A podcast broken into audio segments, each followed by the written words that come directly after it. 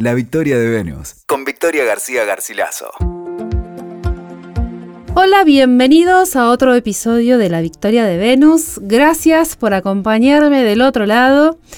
El podcast de hoy está dedicado a todos los que me piden que les cuente más sobre el tarot, qué es y para qué sirve.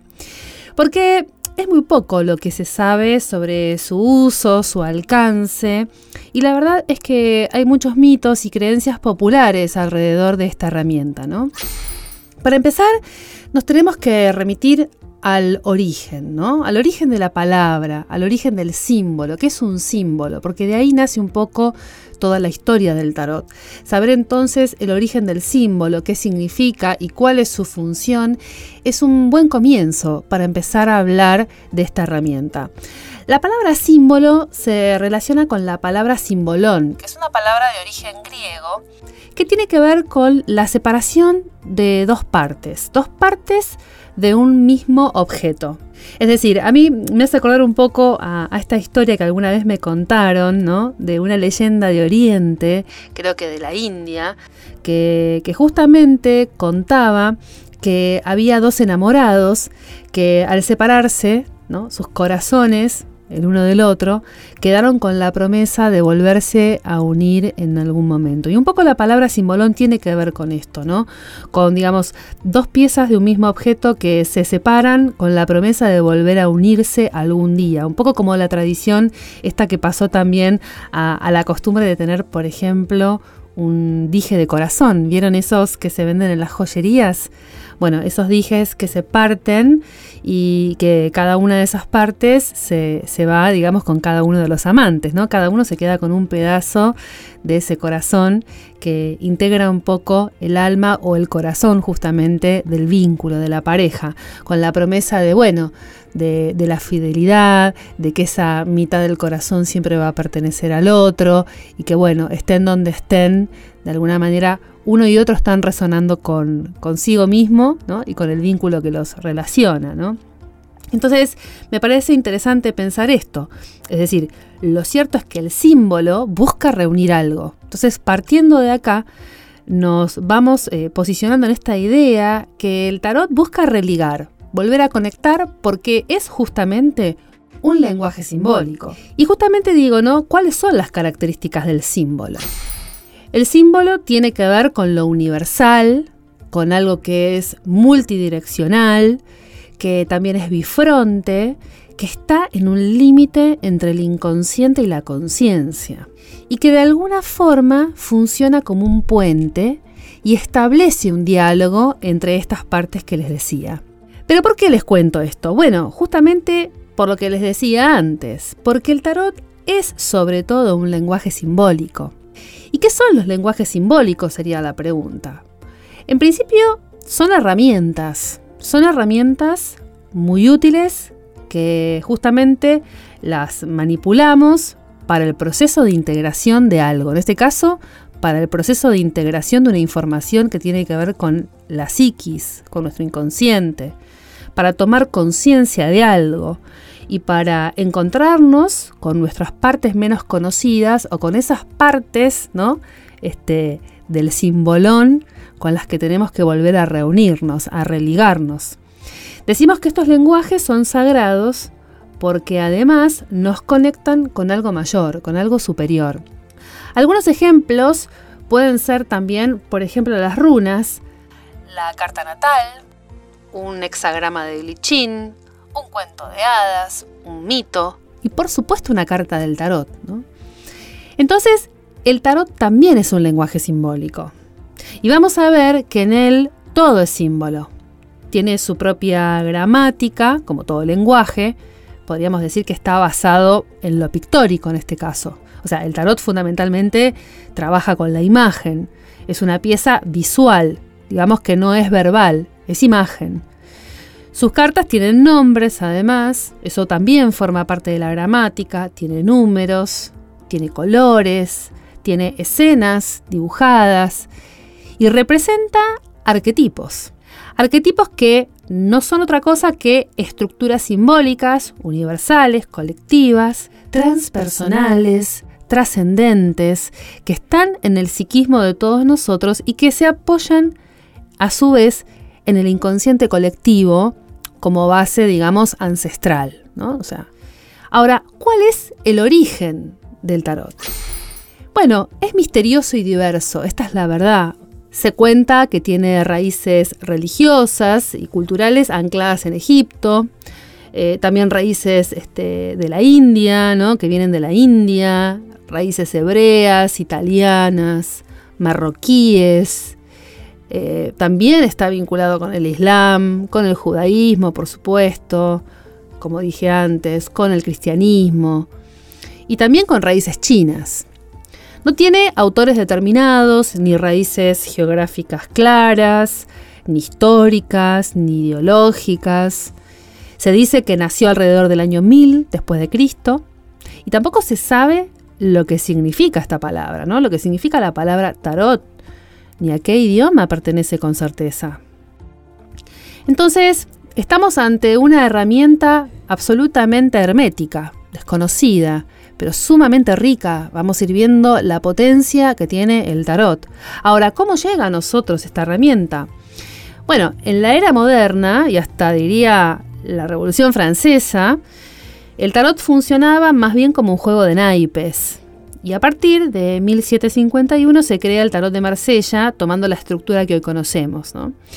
En, ese año, en 1751, comienza a producirse industrialmente en color a través de una técnica que se llama la silografía, que era el estampado a partir de moldes de madera, y sus dibujos quedaron fijos en el siglo XIX hasta nuestros días.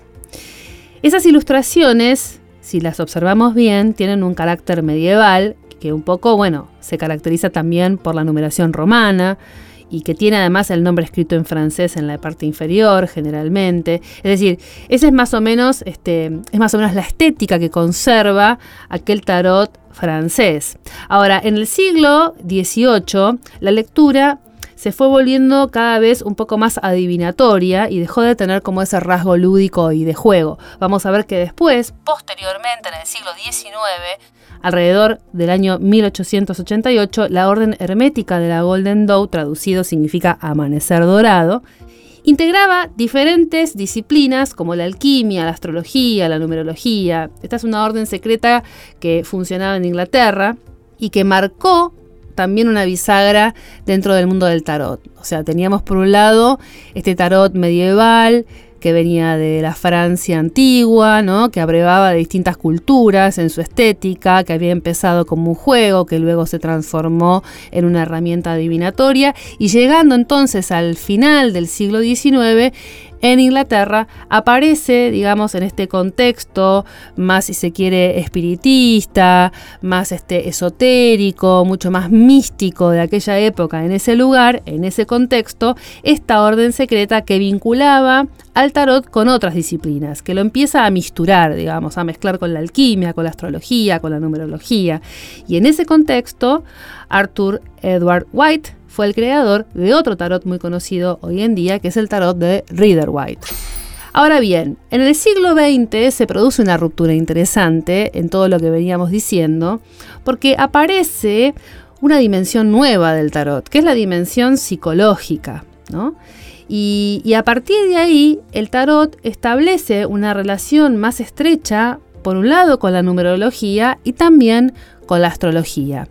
Y en una dimensión aún un poco más profunda, podemos empezar a conectarlo también con una mirada más este, ligada a la psicología analítica, con el emergente de eh, Carl Gustav Jung, que fue este psiquiatra que trabajó muchísimo el tarot y su influencia en los procesos terapéuticos.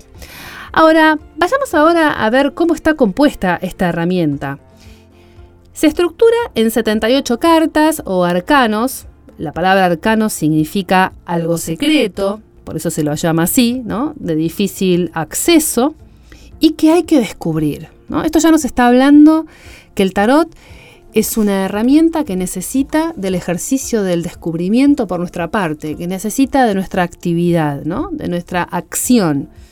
Estos 78 arcanos o 78 cartas a su vez se dividen en dos grupos principales, los arcanos mayores y los arcanos menores. Por un lado, los arcanos mayores son las 22 cartas principales de la baraja, que son arquetipos o llamados también espejos del alma, que contienen altas significaciones espirituales, que nos hablan de procesos de fondo que vamos atravesando o que representan de alguna manera estaciones de nuestro viaje por la vida, representan las etapas del camino viaje de la vida.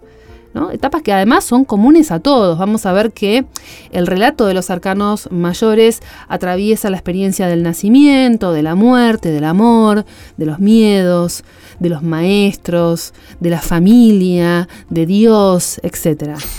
Por otro lado, vamos a ver que se encuentran los 56 arcanos menores, que a su vez se subdividen en 40, de los cuales están numerados del 1 al 10, por cada uno de los palos. Acá es donde nos encontramos con los palos de las copas, los bastos, las espadas y los oros, que van numerados del 1 al 10.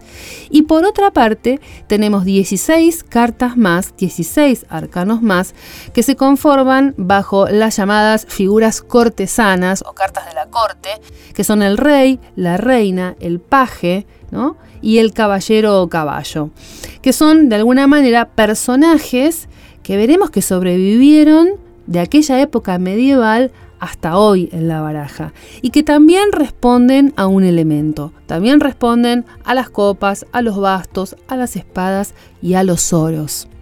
Entonces, a diferencia de los 22 arcanos mayores, los 56 arcanos menores hablan de nuestra vida cotidiana, podríamos decir, de nuestras necesidades, de nuestros deseos, emociones y pensamientos. Son como una especie de auxiliares que representan la forma en que se expresa el arquetipo en nuestra vida cotidiana. Veamos ahora, ¿para qué sirve el tarot? Como les contaba, ya desde el siglo XX, el tarot deja de ser un instrumento adivinatorio y se transforma en una herramienta muy útil en el camino para el conocimiento personal y el desarrollo de la conciencia. Podemos decir que se vuelve una herramienta terapéutica, Sirve para el autoconocimiento y también para tomar la sabiduría de la fuente arquetípica universal y eterna. A través, vamos a ver, de la mediación de los símbolos que tienen justamente estas cartas. Entonces, el tarot nos da la oportunidad de incorporar nuestra sombra, aquello que fuimos negando, proyectando o reprimiendo. Es un aliado para nuestro proceso de evolución. Gracias a él podemos volvernos seres más integrados, más conscientes y mejorar nuestra vida al usarlo de manera vivencial. A mí me gusta decir que una lectura de tarot con este enfoque, con este enfoque evolutivo que les estoy contando, que existe, que es posible, nos ayuda a salir de mecanismos conocidos y cómodos. Porque justamente es lo que nos facilita entrar en un proceso de transformación mucho más profundo y que además depende de nosotros hacerlo. Como les decía, también es un espejo de cómo está nuestra alma en el momento presente, en el aquí y ahora. Por otra parte, el tarot también describe estados internos, pero también experiencias, situaciones externas a nosotros. Es decir, cada carta del tarot representa un instante evolutivo o evoca personajes que se corresponden con nuestro mundo interno y también cotidiano. Su función principal es ayudarnos a simbolizar, como les contaba, y así entonces ayudarnos, a auxiliarnos, a negar menos, a reprimir menos y sobre todo a proyectar menos hacia afuera, en los otros, deslindándonos de responsabilidades. El tarot propone un trabajo consciente y activo por parte del lector, pero también por parte de quien recibe la lectura. Facilita procesos alquímicos internos y el encuentro con polaridades que están dentro nuestro y que son complementarias, como que facilita ¿no? el encuentro de esas partes, volviendo un poco a esta idea del simbolón, del objeto quebrado, separado, que necesita volver a reunirse. Nos da más recursos también ante las distintas situaciones de la vida, enriquece muchísimo nuestro psiquismo, lo nutre, nos conecta, como les decía, con el arquetipo, con el gran arquetipo que representa cada uno de estos arcanos mayores, por ejemplo, y nos ayuda a incorporar la información de a poco, además, porque eso es lo que hace el símbolo. Nos ayuda a digerir la información de una manera amorosa, amable, pausada. En definitiva, es un medio para acercarnos a nuestra totalidad. En síntesis, diría entonces que el tarot es como un mapa del alma, un libro sagrado que tiene hojas sueltas y que concentra una enorme riqueza simbólica. Nos acompaña, orienta y ayuda a mantener un psiquismo saludable, a ingresar, como les decía, de forma ordenada al inconsciente y en el idioma que éste mejor entiende, el lenguaje de los símbolos. Nos propone que conectemos con el inconsciente personal, pero que también conectemos con el inconsciente colectivo, porque de alguna manera el inconsciente colectivo, a ver, es el suelo donde nuestro inconsciente personal se sostiene. Nos propone que generemos cambios graduales, nos ayuda a encontrar sentido y a hacer síntesis de nuestras luchas cotidianas, de nuestros grandes dilemas. Y yo creo que también nos estimula a alcanzar nuestro mayor potencial. Una, una buena lectura de tarot puede revelarnos un enorme potencial personal y ayudarnos a, dar lo mejor de nosotros en el camino, ¿no? Nos vamos dando cuenta de cuántos talentos y habilidades traemos a partir también de una lectura. Por último, quisiera dejarles una bibliografía sugerida, por si, bueno, quieren, por si querés profundizar más en el tema. Les sugiero empezar a acercarse al tarot a través de lecturas de, bueno, autores muy reconocidos, muy interesantes, uno de esos libros es Jung y el Tarot, un libro que es de Sally Nichols, muy interesante, que va trabajando los 22 arcanos mayores de manera holística, profunda, antropológica, sociológica, es realmente muy interesante el recorrido que hace transcultural de estos símbolos y a través del tiempo también. Después tenemos, por supuesto, un libro cabecera, casi diría como una especie de Biblia del tarot, que es La Vía del Tarot, justamente, de Alejandro Jodorowsky. Un libro que además de relatar su experiencia con la herramienta, también es como un curso que uno puede ir haciendo de manera autodidacta en el primer encuentro con la baraja, en este caso con el tarot marsellés. Y él tiene un segundo libro muy lindo que se llama Yo, el Tarot, que es un libro, eh, digamos, este, en primera persona, en donde los arcanos nos hablan en primera persona, nos cuentan a través de un relato poético, ¿no? una especie de, de oda que cada uno de los arcanos va haciendo a su experiencia individual, personal y la fuerza colectiva que trae transformación cada uno de ellos a través de, bueno, mini, podríamos decir, relatos poéticos de cada una de estas 22 cartas. Y finalmente está el libro Los 78 grados de sabiduría del tarot de Rachel Pollack, que es un libro muy lindo, que ahí profundiza un poco más también en esta herramienta, hace una introducción también al tarot de Reader White y también es un, bueno, un libro a mi entender muy, muy interesante en el enfoque que tiene.